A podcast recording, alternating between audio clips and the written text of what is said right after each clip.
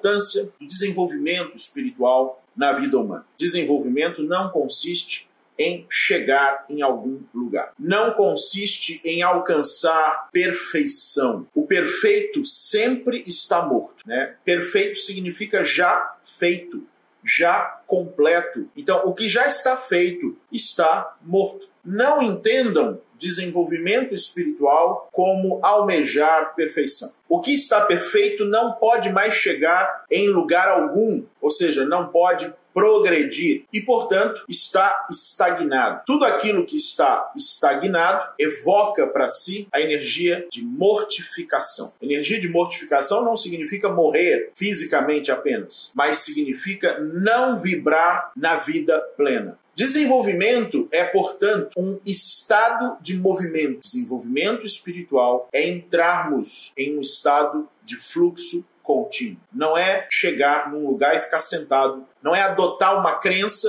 e ficar sentado nessa crença. Não é chegar numa verdade e ficar sentado nessa verdade. Não. É um estado de fluxo contínuo, movimento contínuo, evolução contínua. Onde há movimento, há vida. Por que a vida precisa fluir? Porque precisamos superar obstáculos. Isso não é assim somente na vida humana. Observe toda a natureza e o que você verá.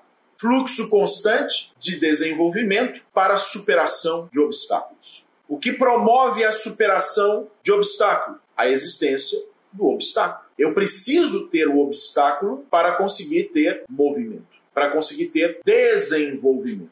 O desenvolvimento só é possível por causa do obstáculo, só é possível por causa da barreira a ser ultrapassada. Me mover sem obstáculo não oferece nenhum desenvolvimento. Me mover na vida sem a superação de problemas não me transforma, não me refina, não me aprimora, não gera na minha vida nenhuma forma de crescimento. Para que haja o crescimento, é necessário que haja o problema. É necessário que haja um obstáculo a ser ultrapassado.